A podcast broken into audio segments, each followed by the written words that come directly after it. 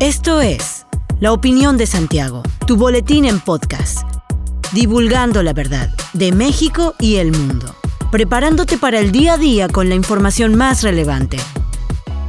Comenzamos.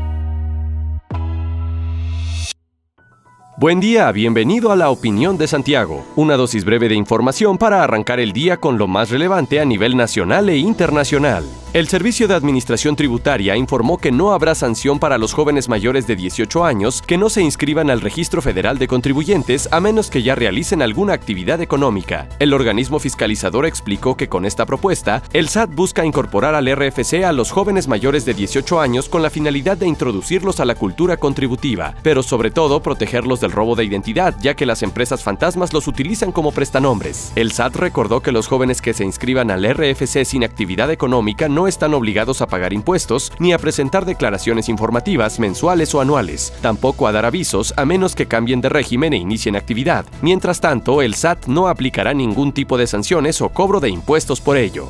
La Administración de Alimentos y Medicamentos de Estados Unidos amplió la autorización de uso de emergencia para el refuerzo de la vacuna de Pfizer contra el COVID-19 en adolescentes de 12 a 15 años. Las dosis de refuerzo ahora están disponibles para todas las personas mayores de 12 años en el país. La FDA también redujo el tiempo para recibir el refuerzo después de contemplar el esquema de dos dosis. Pasó de seis meses a cinco meses, momento en el que todas las personas mayores de 12 años son elegibles para una vacuna de refuerzo. La dosis de refuerzo de Pfizer contiene la misma cantidad de vacuna que las dosis iniciales, es decir, 30 microgramos. Ahora, aproximadamente la mitad de la población de entre 12 y 15 años está completamente vacunada según datos de los Centros para el Control y la Prevención de Enfermedades de Estados Unidos. De hecho, aproximadamente 5 millones recibieron su segunda dosis hace más de 5 meses y ahora son elegibles para recibir una vacuna de refuerzo. Los adolescentes de este grupo de edad representan aproximadamente el 5% de la población total de Estados Unidos y suman cerca del 4% de la población completamente vacunada y aproximadamente el 3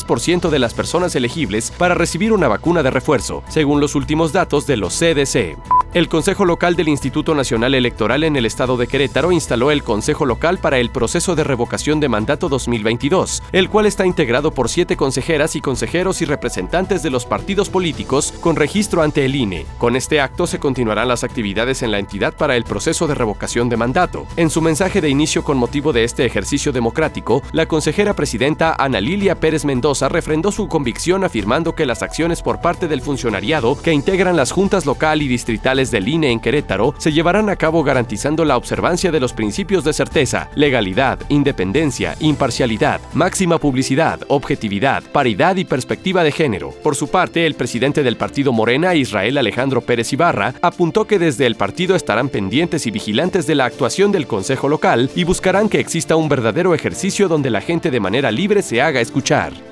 En un sondeo realizado por Cuadratín Querétaro, la mayoría de los automovilistas mostraron su descontento sobre el reemplacamiento que anunció gobierno del estado a partir del primer día de enero. Algunos señalaron que no están de acuerdo con esta medida ya que es una afectación a su economía familiar y que de ser posible no realizarían esta nueva adquisición. Otros consideraron que aunque estarían dispuestos a pagar, no es necesario que les entreguen nuevas placas y otros automovilistas más prefirieron no opinar, ya que explicaron que desconocían el tema. Gobierno del estado de Querétaro informó que el reemplacamiento tendrá un costo de 1.631 pesos, con descuento de 30% durante enero, febrero y marzo de 2022, mientras que las nuevas placas de circulación serán entregadas entre abril y junio de este año. Al concluir el periodo vacacional de fin de año del 20 de diciembre de 2021 al 2 de enero de 2022, el estado de Querétaro recibió alrededor de 64 mil turistas hospedados en hotel y captó una derrama económica superior a los 600 millones de pesos. De acuerdo a reportes preliminares de las asociaciones y cámaras relacionadas al sector turístico en la entidad, la ocupación hotelera en promedio se mantuvo entre el 40 y el 45%. En la capital y el municipio de San Juan del Río, se tuvo un registro de una ocupación hotelera superior al 50% los fines de semana de Navidad y Año Nuevo. En cuanto a las atracciones luminosas y la pista de hielo instaladas en el centro histórico de la ciudad de Querétaro, el gobierno municipal reportó entre 10.000 y 15.000 visitantes diarios, por lo que se estima que entre 140.000 y 210.000 personas disfrutaron de estas actividades en el periodo mencionado. Con estos datos se estima que el estado de Querétaro cerró el 2021 de enero a diciembre con la visita de entre 1.2 y 1.5 millones de turistas hospedados en hotel y con una derrama económica de entre 7.5 y 8 mil mil millones de pesos, generados por la actividad turística. Hasta aquí la información de hoy. Regresa mañana para otra pequeña dosis con las noticias más importantes. Mantente bien informado con la opinión de Santiago. Encuéntranos en Facebook, Instagram y TikTok como arroba la opinión de Santiago. Hasta la próxima. La opinión de Santiago. Comprometidos con la verdad.